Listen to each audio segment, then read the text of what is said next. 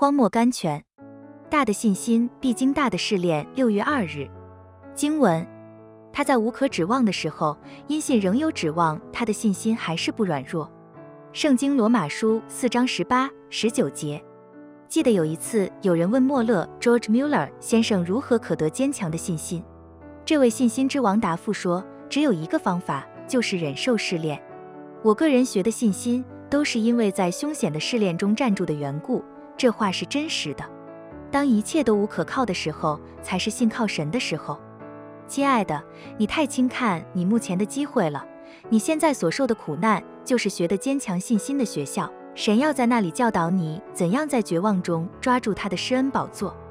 不要怕，只要信。”圣经马可福音五章三十六节，什么时候你怕，什么时候你就抬头向天说，什么时候我怕，什么时候我更要信靠你，这样你就会感谢神了，因为苦难的学校就是信心的学校。